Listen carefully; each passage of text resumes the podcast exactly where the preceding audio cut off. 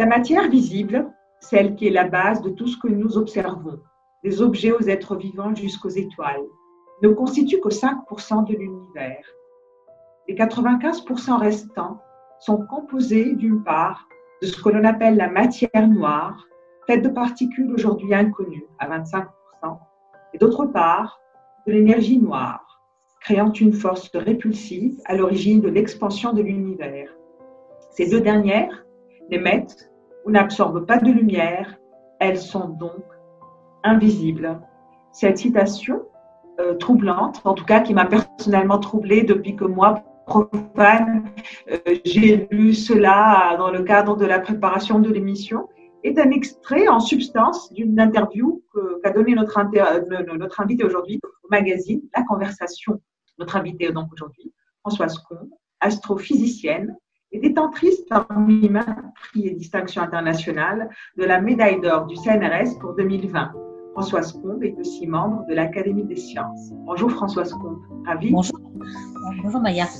Ravie et néanmoins euh, troublée, un trouble presque existentiel. Donc comme ça, Françoise Combe, tout ce qui nous entoure, tout ce que nous voyons ne serait que 5% de l'univers. Et oui, oui, oui, euh, les galaxies, les étoiles, euh, les planètes, tout ce que l'on voit autour de nous est fait de matière ordinaire et cette matière ordinaire ne fait que 5%. Et encore, on est optimiste parce qu'on ne voit pas tous les 5%. On sait qu'il y en a 5%, mais on n'en voit que 0,5%. C'est-à-dire que les galaxies, ça ne fait que très peu de la matière ordinaire. Il y a encore beaucoup de matière ordinaire qui est euh, cachée sous forme euh, un peu sombre, sans doute du gaz qui est entre les galaxies et qu'on n'a pas encore vu. Et comment savez-vous que c'est juste 5% Comment êtes-vous arrivé à quantifier? Oui, euh, il y a énormément d'observations astrophysiques qui nous disent ce 5%. Alors déjà, si on remonte dans le temps, en 1945-1950, il y avait Gamov, un physicien russe qui était aux États-Unis et qui avait prévu un petit peu euh, ce qui se passait dans le Big Bang, le début de l'univers, qui devait être très très chaud. Et c'est à ce moment-là qu'il y a des réactions nucléaires qui se produisent pour former les éléments légers de, l'hydrogène, on forme l'hélium, le deutérium, le lithium.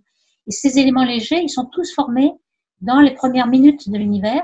Tout ce qu'on voit, par exemple, dans le Soleil, on voit de l'hélium, et tout cet hélium, il vient de Big Bang. Euh, dans le Soleil, en effet, on transforme un peu d'hélium, un peu, un peu d'hydrogène en hélium, mais c'est négligeable par rapport à tout ce qui vient du Big Bang. Et pour avoir exactement l'abondance d'hélium et de deutérium que l'on voit autour de nous, il faut 5% de matière ordinaire. Donc déjà, ça nous donne une idée même sans, sans avoir eu besoin de mesurer tout ce qu'il y a autour de nous comme matière ordinaire, on a déjà les 5%. Et puis, il y a d'autres observations qui sont venues depuis. On a observé le fond diffus cosmologique que l'on voit en micro-ondes. Les micro-ondes sont des ondes qu'on voit dans votre four micro-ondes. Hein. C'est vraiment des millimètres de longueur d'onde. Et c'est ce rayonnement fossile qui vient de Big Bang. Il est à 3 degrés Kelvin aujourd'hui en température, donc très froid. Et il voit, on voit dans ce fond diffus des vestiges de ce qui se passait euh, au début de l'univers et qui nous donne le, rapport de masse noire et de masse ordinaire. Et c'est ce rapport-là, 5% euh, de matière ordinaire et 25% de matière noire, qui est imprimé dans le fond diffus cosmologique. C'est comme ça qu'on a euh, le 5%. Mmh. Françoise Comblon a toujours été fascinée par ce qui se passe dans le ciel quand on revient à l'épisode de euh, la mère de Dieu, euh, rappelons-le, qui, était une simple météorite tombée du ciel qu'on a érigée en divinité, une des divinités les plus importantes du Moyen-Orient. Est-ce cette même fascination qui vous a mené, vous, vers l'astrophysique, vers la cosmologie? Oui, oui, on peut dire cela, parce qu'en fait, euh, contrairement à plusieurs collègues qui me racontent toujours qu'ils observaient avec leur télescope dans leur jardin, ce qui ne m'est jamais arrivé. Moi, j'étais. Euh, ah, vous ne faisiez pas partie des enfants qui demandaient des télescopes à Noël? Eh ben non, eh ben non. non, j'étais plutôt intéressée par la recherche, carrément, euh, de savoir les idées, en fait. Les idées, bon, évidemment, j'ai été fascinée par Copernic, qui pouvait trouver que la Terre n'était pas au centre de l'univers, mais euh, c'était le Soleil qui est au centre de notre système solaire. Et puis plus tard, euh, d'autres qui, euh, qui, ont fait des progrès énormes sur notre vision du cosmos. Mais pour, pour se diriger vers l'astrophysique, que j'ai attendu de faire des études, d'être en études supérieures et d'avoir eu besoin ensuite de faire une thèse. Et pour le sujet de la thèse, il fallait visiter quelques laboratoires. Et donc, j'avais été fascinée à ce moment-là par la cosmologie, de savoir exactement euh, pourquoi nous sommes là, pourquoi il y a des grandes structures dans l'univers, il y a des galaxies, il y a des étoiles, des planètes autour des étoiles, pourquoi nous sommes là? Donc ça, ça m'a vraiment pris un peu tard, juste lorsqu'il s'est agi de choisir un sujet de thèse. Donc, vous n'êtes venu à la cosmologie qu'au niveau de la thèse, ce qui peut sembler euh, paradoxal quand on voit la réussite, euh, euh, ce que vous êtes devenu aujourd'hui. Mais d'abord, Françoise Comte, qu'est-ce que la cosmologie? Alors, la cosmologie, ça a un sens vraiment différent avec les époques. Quand on regarde les anciens, la cosmologie, c'était le cosmos, c'est-à-dire tout ce qui nous entoure, et pour eux, c'était le système solaire. Il n'y avait que les planètes dans le cosmos. Et il était question de savoir qu'est-ce que c'était la Terre, est-ce qu'elle était ronde, plate, etc. Tout ça, c'était la cosmologie pour les anciens. Et euh, en, au XXe siècle, donc au début du XXe siècle, en 1920, euh, notre cosmologie, c'était uniquement notre galaxie, la Voie lactée. On pensait que le cosmos, c'était que la Voie lactée. La Voie lactée, c'est une traînée blanche que l'on voit dans le ciel hein, quand on a la chance d'avoir un ciel assez pur. Et on voit que, en fait, c'est la galaxie dans laquelle nous sommes on voit par la tranche, et c'est une série d'étoiles.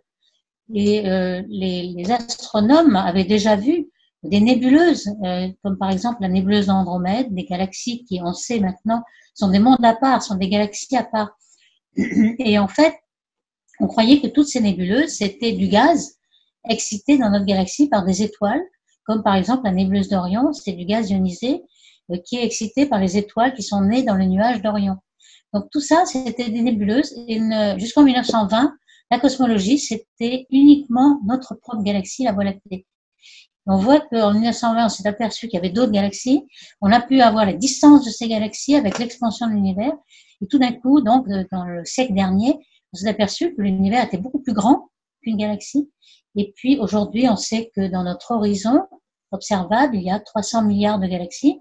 Et maintenant, on remonte le temps parce qu'on a des télescopes comme le Space Telescope de Hubble, par exemple, qui est très puissant et qui voit avec beaucoup de résolution. Il permet d'aller très très loin, d'observer très loin.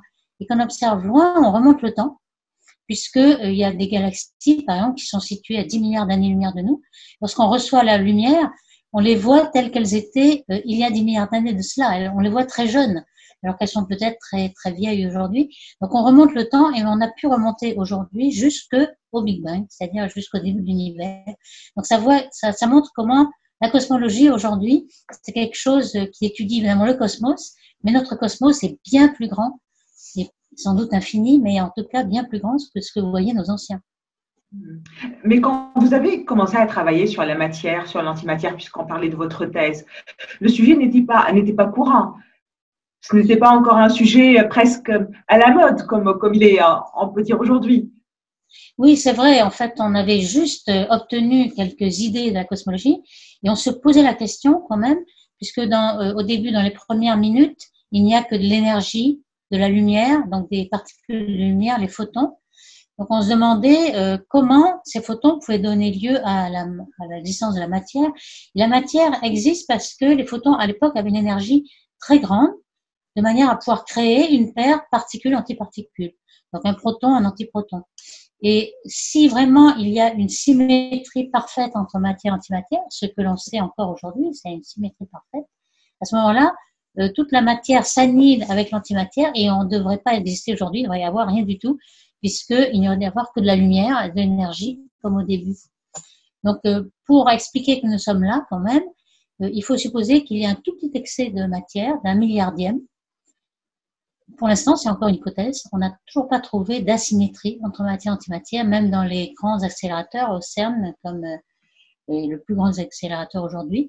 On commence peut-être à voir une petite asymétrie entre neutrinos et antineutrinos, mais c'est pas encore ça.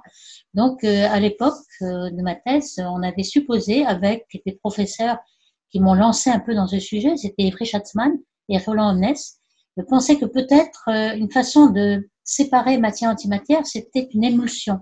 Un peu comme l'huile et le vinaigre. Vous savez que si vous mettez l'huile et le vinaigre, ça se mélange pas bien. Il y a des taches d'huile d'un côté, puis il y a du vinaigre de l'autre.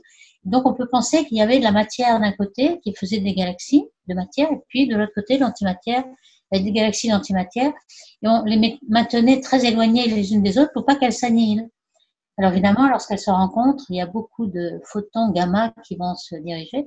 Et on a travaillé là-dessus pendant un certain temps et sont aperçus que ça ne marchait pas du tout. Donc un, petit peu comme la plupart des modèles théoriques que l'on fait aujourd'hui, il y en a 90% qui ne marchent pas et qu'on abandonne. Donc c'était le cas. Mais, mais d'où est venu votre intérêt pour la, pour la matière noire? Et qu'est-ce que la matière noire d'abord, euh, Françoise Alors, la matière noire, euh, on l'appelle noire parce qu'elle ne rayonne pas. Donc, euh, elle semble noire, mais en fait, elle n'est pas vraiment noire, elle est transparente. Elle est transparente parce que c'est de la matière qui n'interagit pas avec la lumière, elle n'absorbe pas la lumière, elle n'émet pas de lumière. Donc, il y en a peut-être là entre nous. pourquoi elle n'absorbe pas la lumière? C'est une question de densité? Eh bien, on n'en sait rien. Le tout, c'est qu'on ne sait pas ce que c'est. Donc, euh, le problème, c'est qu'on la détecte par sa gravité. Donc, lorsque vous avez un, disque de galaxie qui tourne, par exemple, le Soleil tourne autour de la centre de la galaxie, on peut savoir quelle est la masse qui fait tourner euh, le Soleil autour du centre de la galaxie, parce que euh, normalement, on a une force de gravité et on a une force centrifuge qui s'équilibre. Un peu comme la Terre tourne autour du Soleil. Et pourquoi on ne tombe pas C'est la force centrifuge qui empêche la Terre de tomber sur le Soleil. Ici, c'est pareil. Donc, avec cette force-là, on peut calculer quelle est la masse à l'intérieur du rayon du Soleil. Et donc, euh, on peut euh, en déduire qu'il y a une grosse masse, bien plus grande que la masse que l'on voit.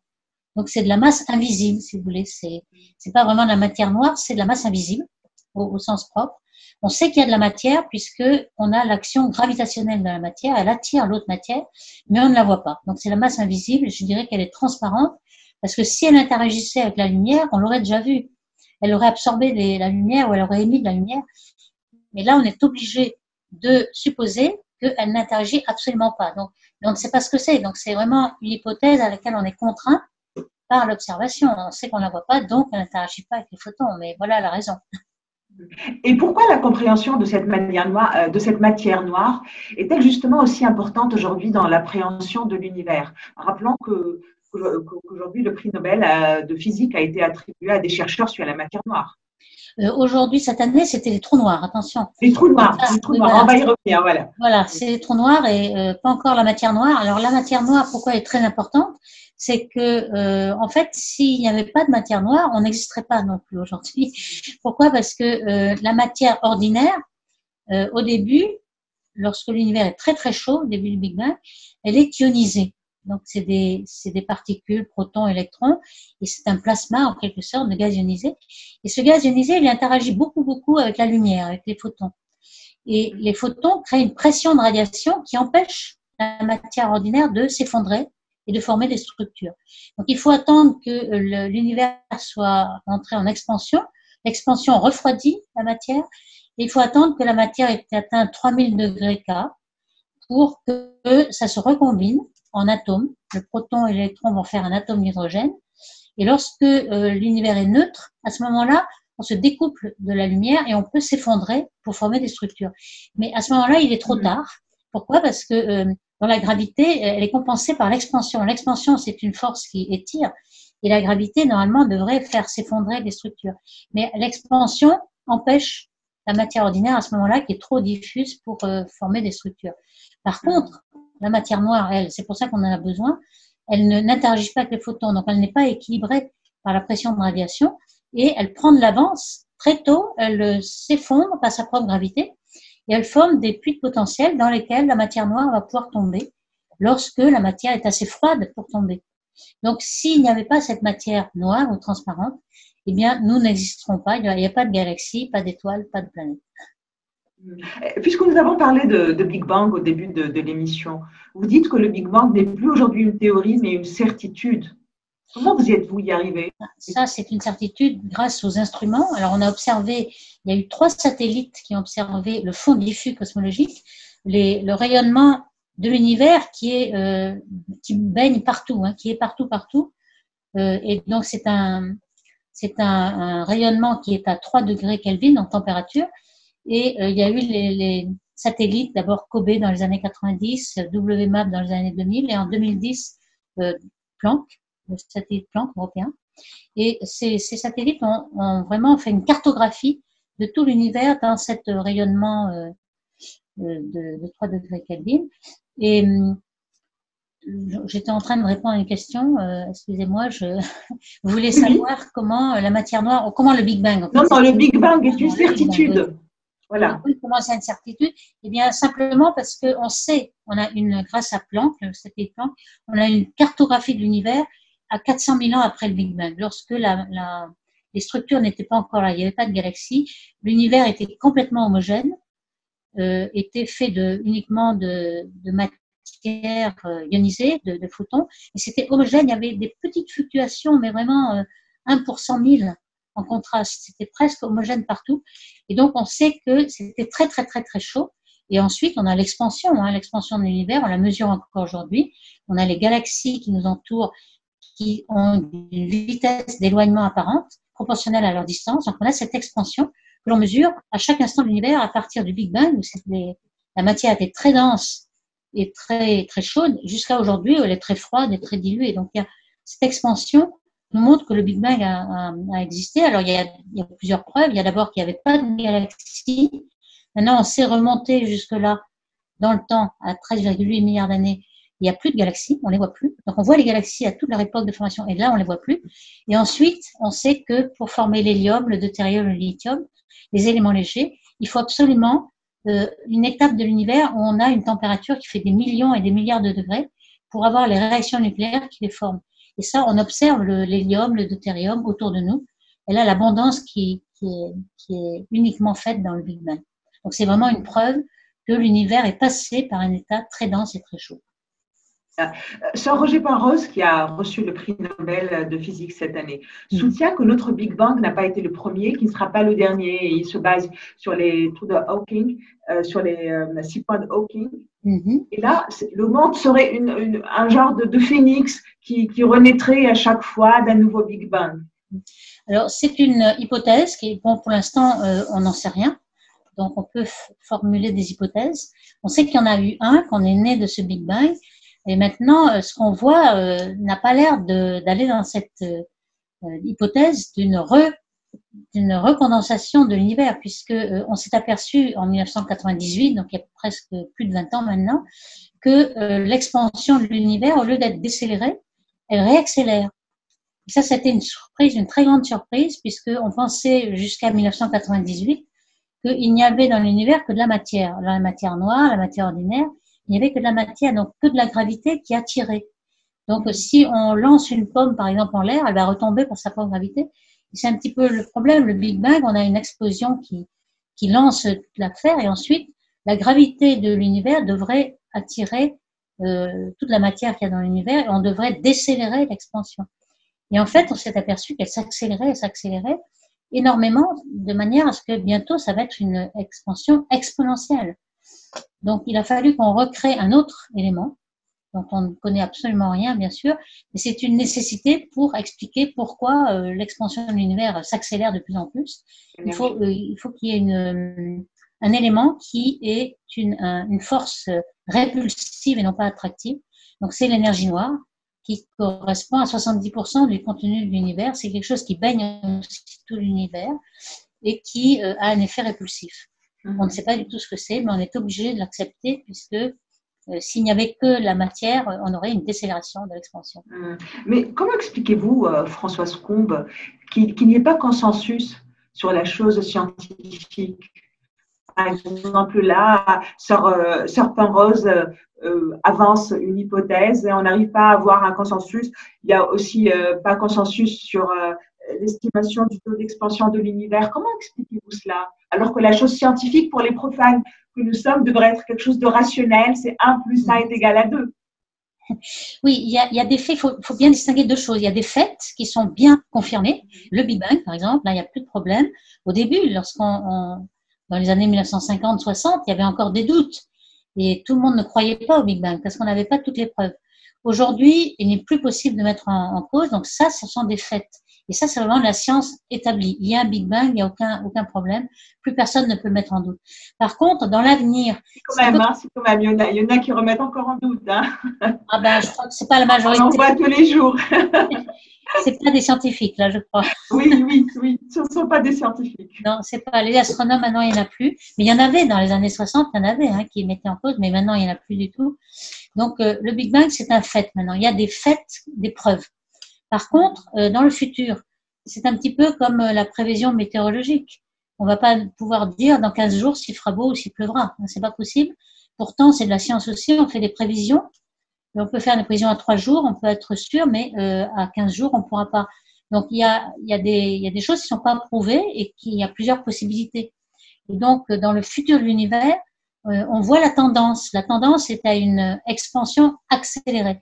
Donc, il semble qu'au contraire, on est en train d'être de plus en plus diffus et on ne va pas du tout vers un big crunch euh, qui voudrait qu'il y ait plusieurs big bangs qui se répètent.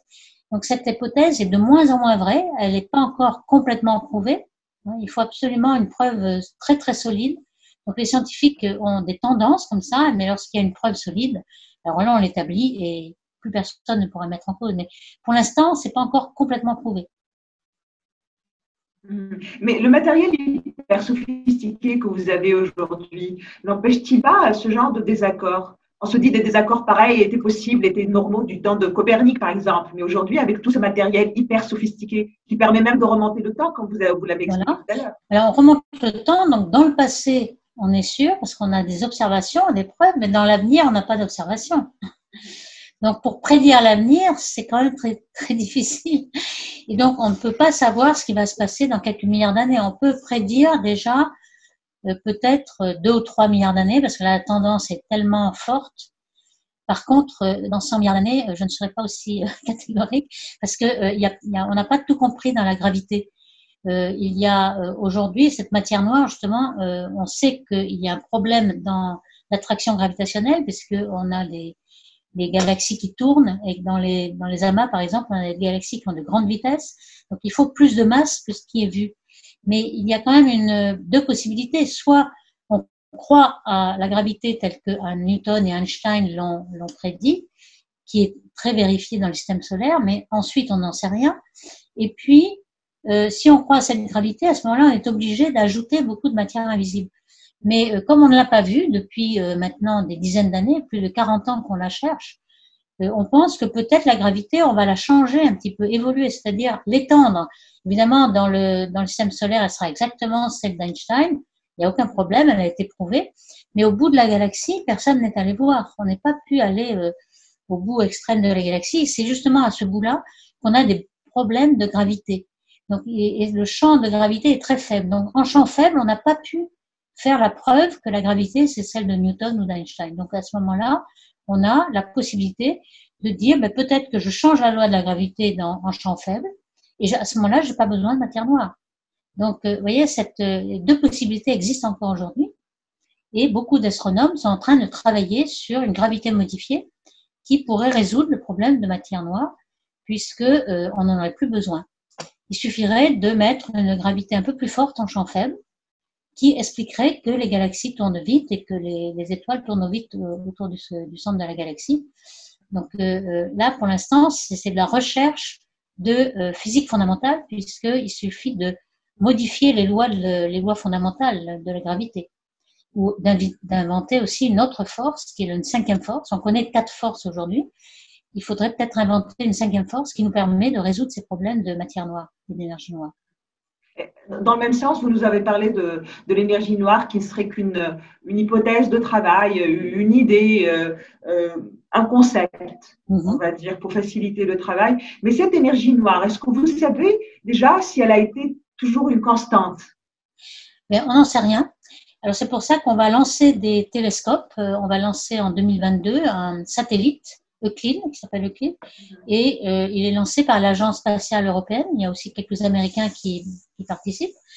Et ce télescope va être un télescope spatial un peu comme Hubble, euh, mais qui va avoir la propriété d'avoir un très grand champ. Hubble avait des petits champs, donc vous pouvez voir des petites régions du ciel, mais il n'a pas fait toute la cartographie du ciel. Là, Euclid va la faire. Donc on va pouvoir avoir 15 euh, 000 degrés carrés dans le ciel et ça va nous permettre de caractériser au moins 12 milliards de galaxies. C'est énorme parce que euh, actuellement, euh, ce qui est connu par les, grands relevés de, galaxies, c'est quelques millions de galaxies, pas plus, qu'on a pu caractériser, avoir la forme, avoir euh, la distance par le spectre qu'on a pu faire. Donc, de millions, on va passer dans quelques années à 12 milliards de galaxies que l'on pourra connaître en distance et en époque. C'est-à-dire on peut remonter le temps et savoir, avec la position de ces galaxies, quel était le degré d'expansion dans le temps. Parce qu'on s'était aperçu il y a à peu près 20 ans que l'expansion était accélérée, mais c'est aujourd'hui un temps local. On aimerait connaître ce qui s'est passé, à partir de, de quelle époque cette expansion s'est accélérée, et savoir si elle est constante, si on peut dire que c'est une constante cosmologique, ou c'est un effet dynamique, donc un cinquième élément, une quintessence ou une cinquième force. Et ça, on va le savoir avec le télescope Euclide. Mhm. Votre manière si évidente de parler euh, du fait de remonter le, temps, ce rêve qu'on a tous nourri quand on était enfant. Quand vous dites en regardant le plus loin possible avec un télescope, on peut remonter jusqu'au Big Bang. Vous êtes une sorte d'historienne. Les astrophysiciens, finalement, ce sont des sortes d'historiens de l'univers. Oui, c'est ça. On est des archéologues, en quelque sorte. On regarde. Euh, en fait, on est obligé. Hein, euh, ça paraît être un avantage, mais on n'arrive pas à regarder l'univers de façon contemporaine. Même lorsque vous regardez euh, la banlieue de la Voie lactée, qui est la, notre galaxie voisine, Andromède, que l'on voit à l'œil nu, hein, c'est une galaxie spirale qui fait partie de notre groupe local, donc vraiment la, la petite banlieue. Mais sa distance, c'est déjà 2 millions d'années-lumière. Donc euh, le, le, signal qu'elle nous émet, quand on voit, euh, a déjà mis 2 millions d'années à nous parvenir. Donc c'est déjà, on peut pas la voir dans l'état actuel aujourd'hui. Andromède, on la voit que il y a 2 millions d'années. Et ainsi de suite, euh, toutes les galaxies qu'on voit avec une certaine distance, ce sera toujours euh, dans leur passé, il y a quelques milliards d'années. Donc, on n'arrivera jamais à avoir une vue contemporaine de tout l'univers. Mais puisque nous parlons d'histoire, nous allons passer à une autre histoire. Historiquement, Françoise Combe, vous dites que le nombre des femmes dans les laboratoires de recherche a baissé historiquement si on compare au début de votre carrière. N'est-ce pas paradoxal? C'est un peu paradoxal parce que, euh, en effet, quand je suis arrivée, on avait euh, un nombre assez important, 30% euh, hein, de femmes en astrophysique, en tout cas dans mon domaine. Et pourquoi? Parce que y a en effet au début, il y avait un, certain nombre de jeunes filles qui sont attirées par, la recherche scientifique. Et le, problème de la distinction entre genres ne se pose pas au début au début, les étudiants qui passent une thèse, qui ont des postes, etc., ça n'a pas été très difficile. Et euh, on avait des postes CNRS assez rapidement après son doctorat. Il fallait peut-être attendre un an, deux ans, faire un post-doctorat d'abord pour aller un petit peu voir ailleurs, montrer qu'on avait vu du, du, pays, vu d'autres laboratoires. On pouvait revenir au bout de deux ans et avoir un poste permanent. Euh, Aujourd'hui, c'est beaucoup plus difficile. La compétition est bien plus grande. Euh, il faut, après un doctorat, en astrophysique ou en physique, il faut attendre 6, 7, 8 ans en moyenne pour trouver un poste permanent. Donc, euh, entre-temps, il faut faire euh, plusieurs postdocs euh, de deux ans à peu près, aller dans un pays, un autre, faire beaucoup de chemin et ne jamais avoir une grande stabilité de, de, position. Et donc, ça, ça décourage un peu les, les jeunes femmes qui veulent s'établir et avoir quelque chose de stable. Donc, à ce moment-là, elles abandonnent plus vite que les, que les jeunes hommes et donc on voit un petit peu moins de femmes aujourd'hui en fraction euh, de pourcentage et c'est très regrettable. Donc il faudrait en effet que euh, les instituts comme le CNRS ou les observatoires ou le CEA ou, d'autres euh, universités pensent à ce, problème qui est de stabiliser un peu les jeunes femmes au début de leur carrière. Est-ce que ça se passe de la même manière dans les pays anglo-saxons? Parce que vous avez dit qu'au début, les pays latins paradoxalement aussi, étaient mieux lotis que les pays anglo-saxons. C'est vrai, euh, je pense que c'est une mentalité. Hein, dans toutes ces euh, questions de genre, il y a des stéréotypes, il y a beaucoup de, de mentalités. Et en effet, en Italie, en Espagne, c'était assez favorable. Et dans les pays anglo-saxons, c'était quelques pourcents de femmes par rapport à 30%. On était toujours, lorsqu'on avait des colloques à l'étranger, euh, tout le monde admirait notre, notre pourcentage de femmes assez grand. Et puis, euh, ça a toujours été très petit et c'est toujours encore très petit dans les pays anglo-saxons. Ah, ça n'a pas évolué de la, ça a évolué de la même manière, donc il n'y a pas eu d'évolution même dans les pays anglo-saxons. Et non, et non, et on est toujours quand même mieux euh, positionné euh, en France, en Italie, que dans les pays anglo-saxons. Vous-même, d'ailleurs, vous n'êtes que la sixième femme à avoir la médaille d'or du CNRS la sixième femme sur 67 hommes depuis 1950. Oui, oui, oui. Alors il faut dire que ça s'est bien amélioré. Il faut regarder la tendance parce qu'en effet, euh, jusqu'à la dernière. cette année, il y, a, il y, a, plein de prix Nobel femmes. Il y a, eu, il y a une belle évolution. C'est assez, c'est un petit peu euh, en parallèle pendant 60 ans, il n'y en a eu qu'une ou deux, et puis tout d'un coup, dans la dernière dizaine d'années, il y en a eu quatre. Donc là, si on poursuit le 4 sur 10, c'est pas mal. on a vraiment la, le bon pourcentage. Et les prix Nobel, c'est pareil, encore pire, je dirais, puisque ça a commencé en 1900, et qu'il y en a une, deux, et puis ces dernières années, il y en a trois ou quatre. Donc là, la, la dérivée est très positive. Mhm. Vous, vous, dites aussi, Françoise Comte, que vous avez eu beaucoup de chance. Vous dites que lorsque vous partez, partiez en, partez encore en mission euh, pour deux, trois semaines parfois, euh, votre mari gardait vos trois enfants. Oui, oui, oui, c'était un de ces papas modernes, comme on dit aujourd'hui. Aujourd'hui, ça se fait un peu plus. Je pense que la mentalité a un peu évolué. Moi, je vois parmi mes, mes étudiants, euh, il y a de très bons papas modernes qui veulent prendre la moitié de leur job familial alors que de mon temps, euh, c'était une très grande chance, c'était plus rare. Et donc, j'ai eu la chance de tomber sur un mari comme ça. Françoise Comte, vous êtes aussi beaucoup dans la transmission. Vous enseignez certes au Collège de France, mais vous, on vous voit aussi beaucoup les cafés des sciences. Mhm. Oui, je pense que c'est un, de nos missions, en fait, lorsqu'on découvre des tas de choses. Ce serait vraiment dommage de le garder pour nous, entre spécialistes, euh, entre colloques spécialisés, etc. C'est déjà très intéressant d'échanger nos idées, mais il faut aussi que le grand public euh, connaisse tout ça parce que ce sont des découvertes fondamentales et puis très très euh, merveilleuses en fait. On voit bien en astrophysique, on découvre beaucoup beaucoup de choses. On voit que par exemple dans les dernières 20, 20 années, il y a eu six ou sept euh, prix Nobel d'astrophysique. En physique, il n'y a pas de prix euh, Nobel d'astrophysique. L'astrophysique est une partie de la physique et en général, il y a à peu près 10% d'astrophysiciens parmi les physiciens. Donc, on pourrait se dire qu'on n'aurait que 10% des prix Nobel. On en a beaucoup plus. Donc, on a une partie beaucoup plus large. Je pense que l'astrophysique, en effet, est en train de découvrir énormément de choses. On a vu euh, dans le, fond cosmologique. On a découvert beaucoup de choses. On a vu les ondes gravitationnelles, on a vu les trous noirs aussi cette année.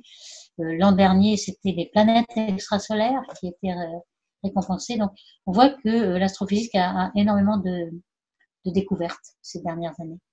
Hmm. Mais n'est-il pas frustrant de ne pas consacrer tout votre temps à la, recherche, avec tout ce que la recherche peut avoir de passionnant? Vous enseignez, mais aussi vous devez aussi vous consacrer à certaines tâches administratives du fait des comités auxquels vous appartenez.